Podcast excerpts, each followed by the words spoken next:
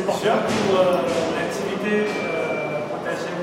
Potager, ok, vous patientez un peu D'accord, très bien. vous faire euh, passer de l'autre côté. Voilà. Hop là.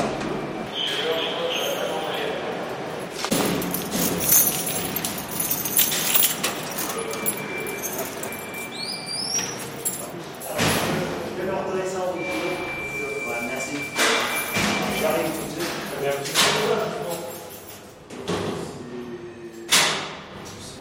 Ils sont jamais à l'heure, ces gens-là. Toi, tu l'es déjà, donc c'est bien. Déjà descendre, euh, la cellule, c'est déjà pas mal. Bonjour. On attend pour l'activité. On vous a demandé de patienter. À quelle activité? Euh, potager. Réveil 8h, pause café, j'allume une clope devant les clips. 8h30, je passe un coup de serpillière et je fais ma toilette matinale avant de descendre en promenade. En promenade, je joue aux cartes, je fais des pompes, un peu de barre fixe. J'ai de multiples discussions avec d'autres détenus.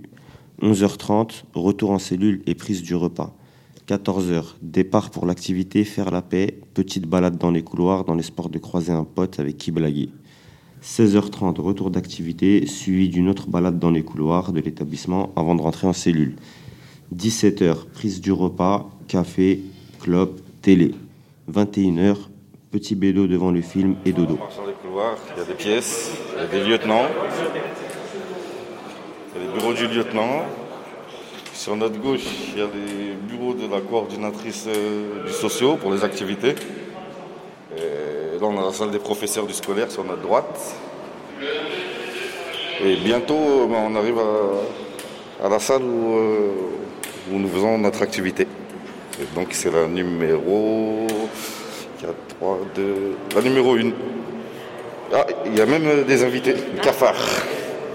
Euh, faire la paix. Euh, c'est un travail de mémoire euh, sur euh, la Première Guerre mondiale de 14-18. Donc on réalise des, des créations sonores pour commémorer, pour immortaliser en fait, pour pas que, pour pas qu'on oublie ce qui s'est passé, à l'aide d'un- texte qui a été réalisé par un soldat de l'époque. Il tenait un cahier, un cahier de notes euh, du premier jour au dernier jour où, euh, où il allait à la guerre et comment c'était à cette période, euh, qu'est-ce qui s'est passé, comment ils l'ont vécu. Et, et peut-être qu'on arrivera à comprendre ce qui a amené peut-être entre guillemets la Seconde Guerre mondiale. Bonjour, ça va? Fatigué comme doc. Ouais. C'est des horaires qui veulent ça, le repas, la sieste. Les repas, ils, sont servis à quelle heure Non, non, le repas qu'on fait nous. Ah, parce que. Ah oui, d'accord, tu fais la, la cuisine. Ouais, je pense qu'on euh, presque tout le monde. On est que deux aujourd'hui. Non, normalement, vous êtes tous, mais je sais pas. Euh, non, on est moins un aujourd'hui déjà, qu'il avait par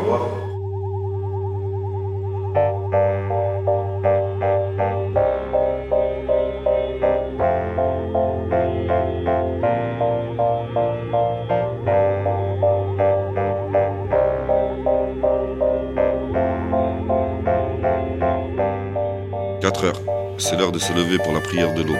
Après avoir prié, je me recouche jusqu'à l'appel. C'est la première ouverture de la cellule à 7 heures. Je me lève et prépare mon petit déjeuner que je vais prendre après avoir été à la douche. J'allume la télé pour regarder les premières informations de la journée tout en mangeant. 8 heures, je commence par tout enlever, chaises, table, etc. Je balaye la cellule à moitié couchée car j'ai un handicap au genou. Une fois celle-ci balayée, je passe une serpillière en adoptant la même technique. Le sol séché, je range tout. Il est 10 heures. Je mets mon poulet à mariner pour le cuire vers 11h30. Midi 30. Après avoir bien mangé, j'écoute un peu de musique jusqu'au journal de 13h. 13h, changement de surveillant et c'est l'appel de l'après-midi. 14h, c'est l'heure de prier. Après, je fais une sieste jusqu'à l'heure du départ en promenade à 15h. 17h. Après avoir bien marché et discuté, on remonte en cellule. 17h30, service du repas. 18h, condamnation des portes des cellules jusqu'au lendemain 7h, 18h20, c'est l'heure de prier. 19h30, 20h environ, dernière vérification des surveillants à l'œilleton. Fin de journée.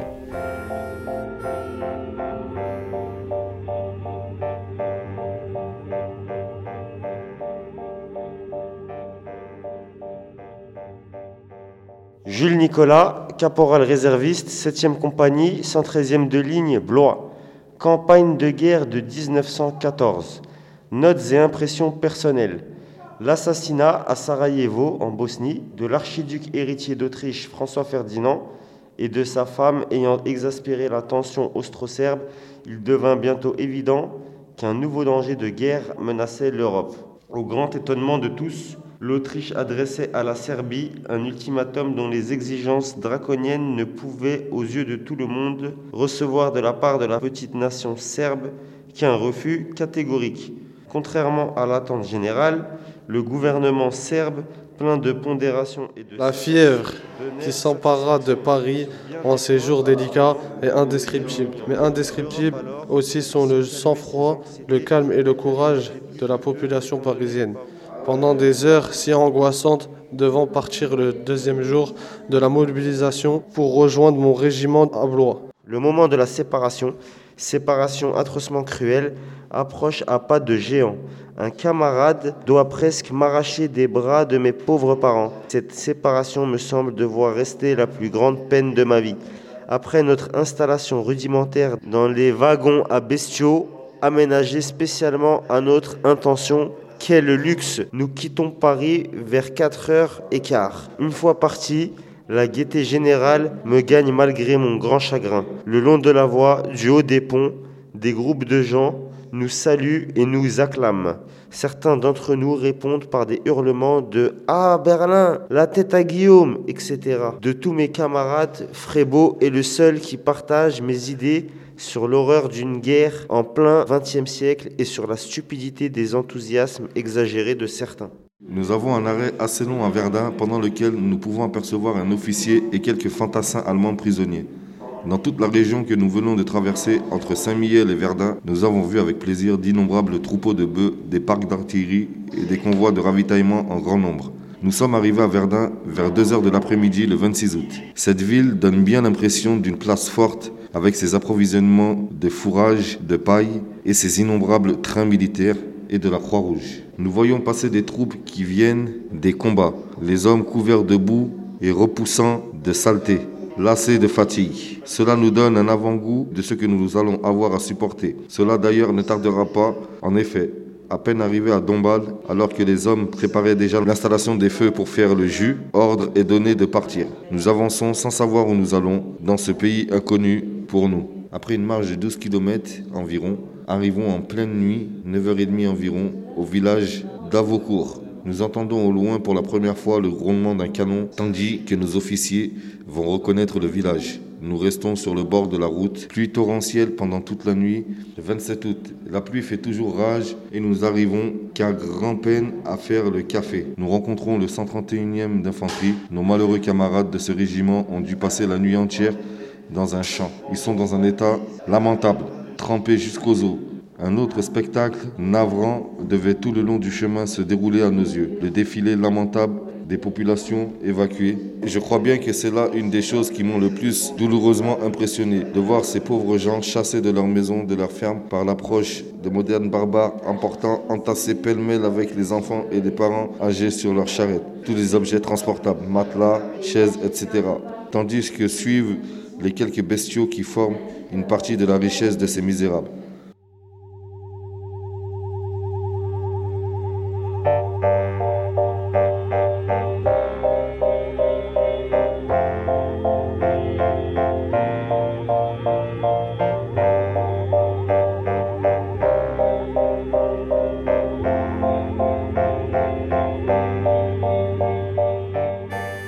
28 août, nous dormons très mal dans une, dans un, dans une grange où nous sommes couchés. Littéralement, les, les uns sur les autres. Le, le canon, le, le quoi? Le canon donne toujours. Le canon donne toujours matin et soir. 29 août. Invitation nantilloise. Ah, quittons nantilloise à 14h. À 14h30. À 4h30 du matin. Ah ouais, à 4h30 du matin, prenons sensiblement la même direction qu'hier. formation de marche gardée à travers terrain accidenté, bois et champs. À la première, à la première halte horaire, des, des patrouilles sont envoyées dans différents, différentes directions. Car nous avons devant nous de grands bois.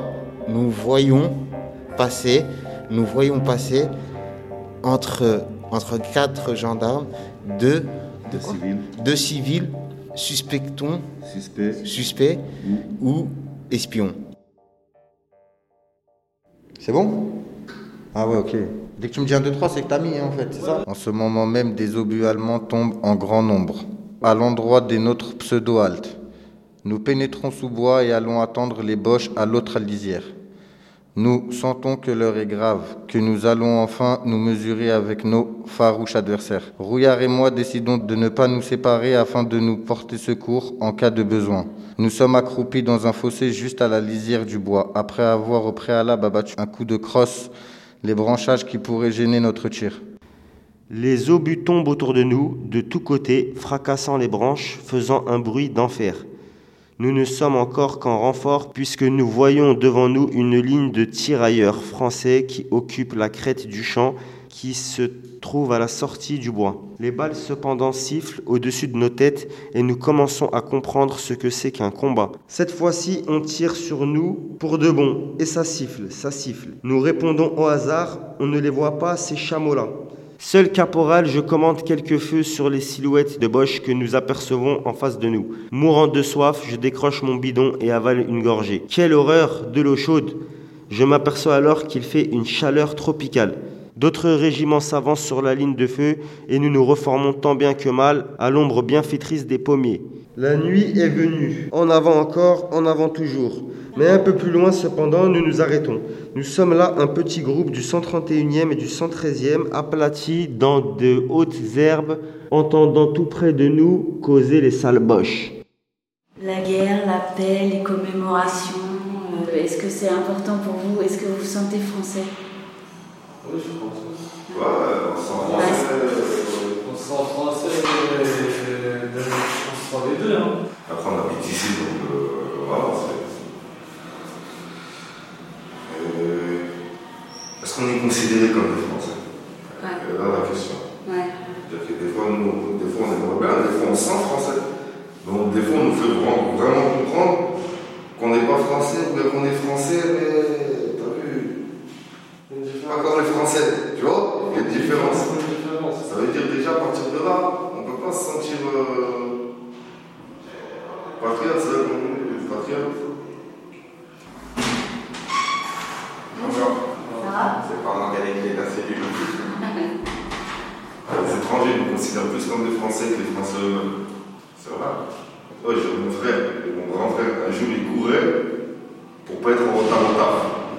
Il est tombé sur des CRS et ils l'ont vu, ils l'ont vu courir. Ils ont dit, Quoi Ils sont sortis, ils l'ont mis une droite. T'as capté Et il portait des lunettes, ils l'ont crevé son nez. Il a porté plainte, c'est jamais allé euh, nulle part. Voilà. Jamais allé nulle part. Après, comment on voulait euh, avoir, euh, les aimer Faut pas. Possible. On parle de, du patriotisme. C'est-à-dire Est-ce que si euh, on te disait, bon, voilà, il y a un conflit, euh, il y a une guerre, il faut que tu ailles te battre pour la France Franchement, déjà, madame, avec tout truc que nous avons, moi, déjà, je paye pour rester en France. Carte de séjour d'un an, je paye 261 euros par an. Alors, euh, moi, je paye ma place, en tout cas, pour un Franchement, si on me demande de faire la guerre pour la France, je sais pas comment ça peut se passer. Mais là, pour l'instant, je sais que je paye pour rester ici. Elle me cherche, je suis plus là. Si il me cherche, je suis plus là. Si tu me cherches, je suis plus là. Elle me cherche, je suis plus là. Si tu me cherches, je suis plus là. Dis-leur tous, je suis plus là. Je reviens de très très loin, tellement loin, presque chez les morts. J'ai rêvé qu'on était plus pauvres et que notre histoire triste n'était que des mots. Mais en vérité, se sont évadés ou barricadés. Tu vas y arriver, maman m'a dit, courage à Wildé. J'attends pas l'amour, mon cœur est mort, bébé. J'attends la chance et j'espère qu'elle va pas tarder. J'étais dans le trou et toi tu ne faisais que regarder. Maintenant viens pas me gratter, continue de regarder, fils de pute. Je chante l'amour au milieu de cette guérilla. Parce que je t'aimerai pour toujours mon Algérie. Je chante l'amour au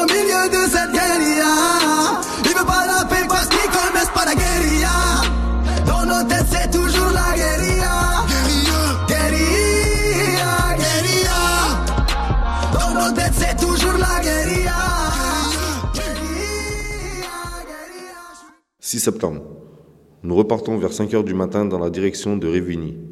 Avant le départ, un ordre du jour de l'état-major général nous élut, nous disant que, étant donné l'avance des Allemands sur Paris, nouvel ordre avait dû être donné d'exécuter une retraite générale, que nous allions maintenant nous reformer avant d'exécuter un mouvement en avant d'offensive générale. Nous comprenons maintenant ce que signifiaient nos marches forcées. D'autre part, depuis la veille, nous savions par les affiches officielles posées sur les murs de l'île en Barrois que les Allemands étaient à peu de distance de Paris et que le président de la République se retirait à Bordeaux avec le gouvernement. Les nouvelles les plus extraordinaires circulaient de bouche en bouche. Une qui semblait s'accréditer disait que notre régiment était désigné pour aller dans Paris et que nous nous embarquerions le jour même à Bar-le-Duc que nous allions rejoindre par une nouvelle marche forcée. Mars 1915, ma convalescence finie. Je retourne à Blois au dépôt. Le major met pour un mois inapte, c'est-à-dire que je peux envisager un mois de presque tranquillité. Je me fais de charmants camarades, Delannoy, riche banquier de Chantilly, un jeune docteur, fils de général du nom de Fradin, choriste à l'Opéra de Paris, etc. Tous des types qui sont loin d'engendrer la mélancolie. L'arrivée de jeunes soldats, dont quelques ensembles des gosses de 15 ans, provoque un vrai chambardement. Les évacués sont envoyés à la chaussée Saint-Victor, village à 4 km de Blois. Notre cantonnement est considéré comme suspect à la suite de plusieurs cas de méningite cérébrospinale et consigné impossible donc d'aller en permission. Janvier-février 1916, même vie. Suis affecté au tracteur d'artillerie lourde. Nous partons en formation de départ, 10e groupe 84e artillerie lourde à Saint-Mandé près de Paris. Nous nous embarquons à la gare de Rony-sous-Bois pour une destination inconnue. Mars. Nous faisons de continuels exercices de conduite et de mise en batterie et à la caserne des expériences de masse contre les gaz asphyxiants le 9 mars. Alerte ordre de se tenir prêt à partir puis contre-ordre des escadrilles d'avions Bosch survolent la ville. Et c'est un émouvant spectacle que de les voir bombardés par nos forts et pourchassés par nos avions. Nou- nouvelle alerte de départ le 17, ce serait regrettable car on s'habitue ici, surtout en faisant de bons dîners à l'hôtel de Metz. Septembre. Dans la nuit du 8 au 9, voyage à la batterie. Tout se passe bien. Les Boches résistent énergiquement à nos attaques à présent. Que de petites croix partout dans la région. Quel massacre Le 21, voyage à la batterie de 16h à 9h le lendemain. Gaz lacrymogène, chemins horribles, violents bombardements. Toutes les races sont représentées dans la région. Arabes, Sénégalais, etc. Très curieux. Une nouvelle attaque nous permet enfin d'occuper Comble qui a tant résisté ces derniers temps. Nous enlevons les canons dont 2 sur 4 sont endommagés.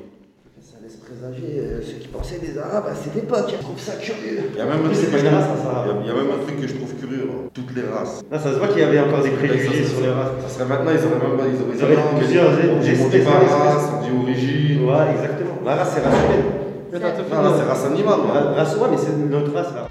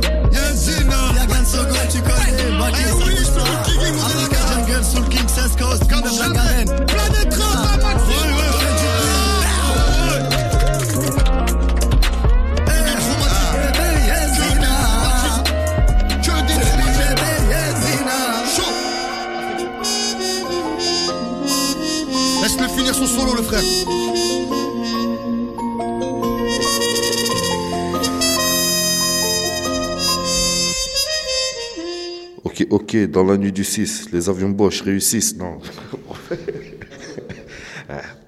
Novembre. Dans la nuit du 6, les avions Bosch réussissent à incendier un dépôt de munitions à quelques kilomètres de nous. Le 10, retour des artilleries.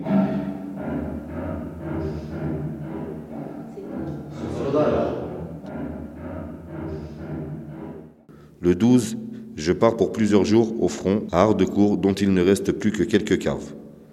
Je fais journalièrement le ravitaillement de la batterie. Quelques fortes émotions. Un artilleur tué et deux blessés grièvement. Je manque me faire démolir deux fois de suite en prenant des photos. Imprudent.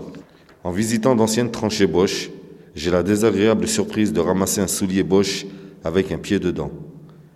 Curiosité de la vie au front. Notre passoire à café est depuis quelques jours un masque à gaz Bosch. Le 15, je retourne à l'échelon. En mon absence, les avions Bosch nous ont fait du mal. Un bon camarade blessé, plusieurs camions incendiés, dont deux entièrement brûlés. Grâce à la promptitude des camarades, le reste du matériel a été sauvé. Le 20, je pars enfin en permission à Paris. Il y a près de six mois que j'ai quitté la capitale. Je pars de Paris le 28 au matin, 14 heures de voyage pour arriver à Amiens, 130 km. Arrivé à Amiens, à minuit, j'ai toutes les peines du monde à trouver une chambre, la ville étant plongée dans une obscurité complète. Est-ce que quand on a fait la guerre, on est plus un homme Non. que quand on n'a pas fait la guerre? Pas spécialement. Déjà, déjà être un homme, c'est ne pas être une femme. Savoir prendre ses responsabilités. Admettre ses erreurs. Prendre soin de sa famille. Prendre soin de sa famille, être là pour ses proches. Savoir prendre des Se remettre en question. Voilà, aller de l'avant. Accepter la souffrance. Prendre sur soi. Ne pas se plaindre. Toujours essayer de rester actif. Être bienveillant envers les autres. Malgré euh, l'adversité ou. Et respectueux. Être respectueux. On va dire que c'est, ça, c'est des principes mixtes. Quand je dis euh, qu'est-ce qu'être homme, en vérité, c'est homme avec un grand H, parce que ça, ça rentre la femme dedans, forcément. Ouais, les femmes, ouais, c'est juste après le niveau physique. Mais sinon, Niveau physique, c'est la seule différence qu'on peut avoir, en vérité. Sinon, c'est c'est le même truc. Hein. On va dire être une femme, c'est être une mère. Mars 1917. Le front redevient calme, mais le temps est horrible. Froid, vent, neige, etc. Une boue inimaginable dans la région. Nos troupes ont déjà avancé d'une dizaine de kilomètres presque sans combattre. Les Boches fuyant en vitesse sont à une quarantaine de kilomètres de là à présent. Mais ils détruisent tout derrière eux. Nous partons le 21 et roulons avec tout le matériel pendant 4 jours, traversant une partie de la Somme, tout le département de l'Oise pour arriver au camp de Chalon-sur-Marne. Nous avons traversé pendant ce voyage la belle ville d'Épernay, voyage horriblement fatigant à conduire mon tracteur à ses 10 tonnes de remorque. Octobre, le 4, je quitte Paris pour rejoindre le front. Arrivé vers 16h à Dormant, bien endommagé Dormant. Nous attendons des ordres car les Boches reculent toujours. La situation est donc merveilleuse. Nous touchons sans doute à la fin tant désirée. Nous partons le 9 au matin pour aller à Nancy près d'Épernay. Je trouve à coucher chez de braves gens qui m'installent un matelas par terre. Nous arrivons là en pleine vendange. Nous apprenons que l'Autriche capitule. Novembre 1918. Le 4 au matin, une attaque donne de bons résultats. Nous voyons passer quantité de prisonniers, 3000 environ. Pendant deux jours, travail aux réparations du camion sous la pluie. J'évite cependant ainsi une nouvelle corvée d'obus. Les Boches se replient sur toute la ligne. Nous ramenons les pièces et les obus à Fontaine-Notre-Dame, attendant de nouveaux ordres. Peut-être est-ce enfin l'armistice qui approche. Doit-on y croire? Le 7, journée d'attente fiévreuse. Des bruits sensationnels circulent. Premièrement, des parlementaires allemands se seraient présentés devant les lignes à 6 km de nous. Deuxièmement, l'armistice serait déjà signé.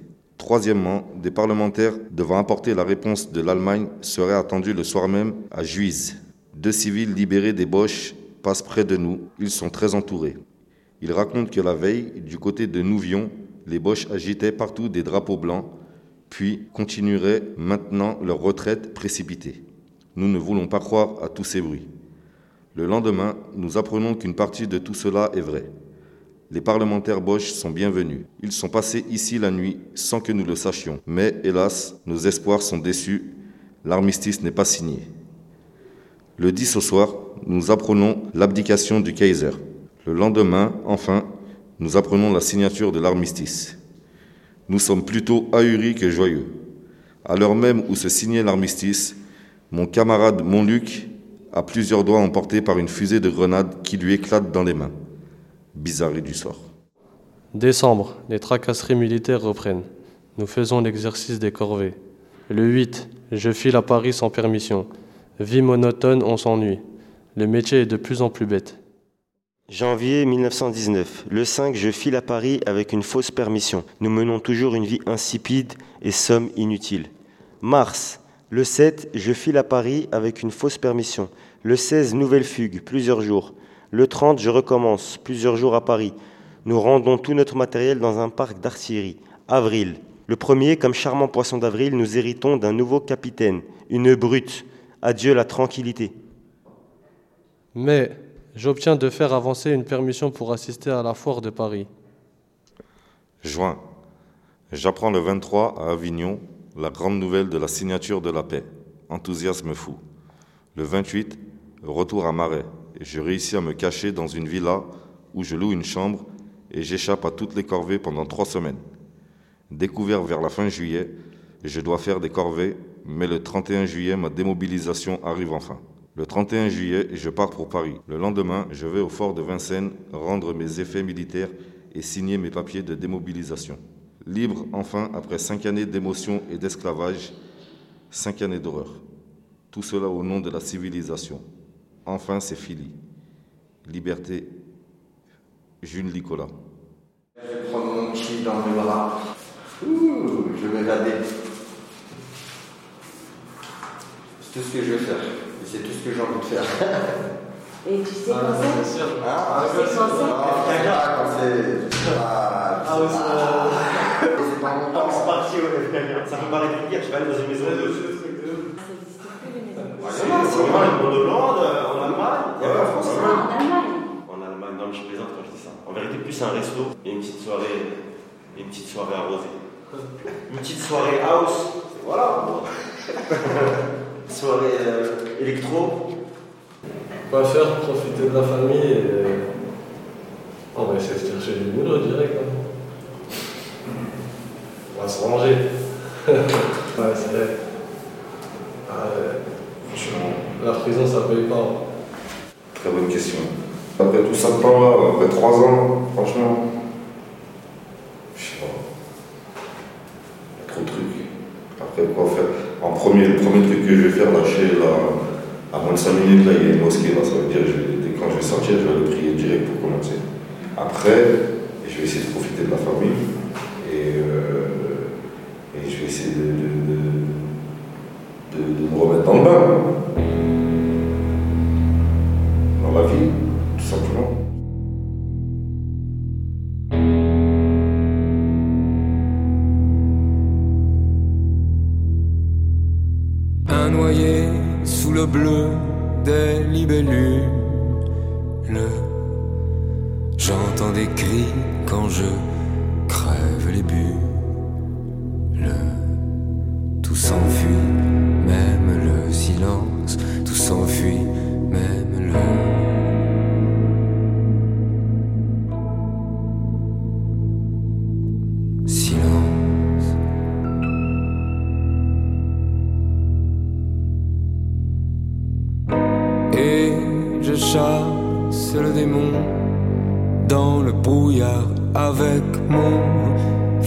à bouchon d'enfant perdu. En des temps moins incertains, j'aurais trouvé le refrain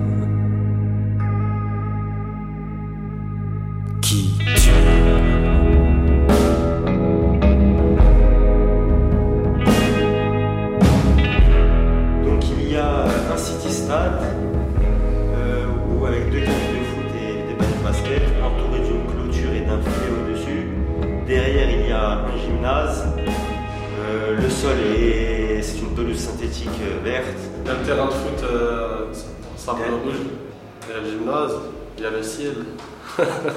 Les oiseaux, Il y a des lassos accrochés partout. Des barreaux aux fenêtres. Il y a des fous aussi. Des, des- des rats ou des chats. Ou Et des tas de des détritus. Il y a plein de déchets aussi au sol. C'est sale. C'est la détention. Il y a des rats et tout. Oui, vous voyez les draps, la couverture déchirée là. Bah, ça sert à s'envoyer des trucs de fenêtre en fenêtre. Je déchire mon drap pour faire des yo-yo. Il y en a, ils ont même plus de drap à force de faire des Oui, il y en a même en, un en couverture. C'est-à-dire même la couverture, ils ne l'ont pas. C'est-à-dire l'hiver, ils doivent sans couverture. Tout ça pour faire un yo-yo. Regardez là, il y en a un milieu qui pend là, à la fenêtre. Après, il y a ceux qui sont en plastique avec le sac poubelle, on appelle ça un cerf-volant. Ça, c'est un cerf-volant. Non, c'est pas Ah, c'est un lasso. Ouais, c'est un lasso, c'est un lasso. Là, j'accroche des cigarettes, sport. Vous voyez les jeunes,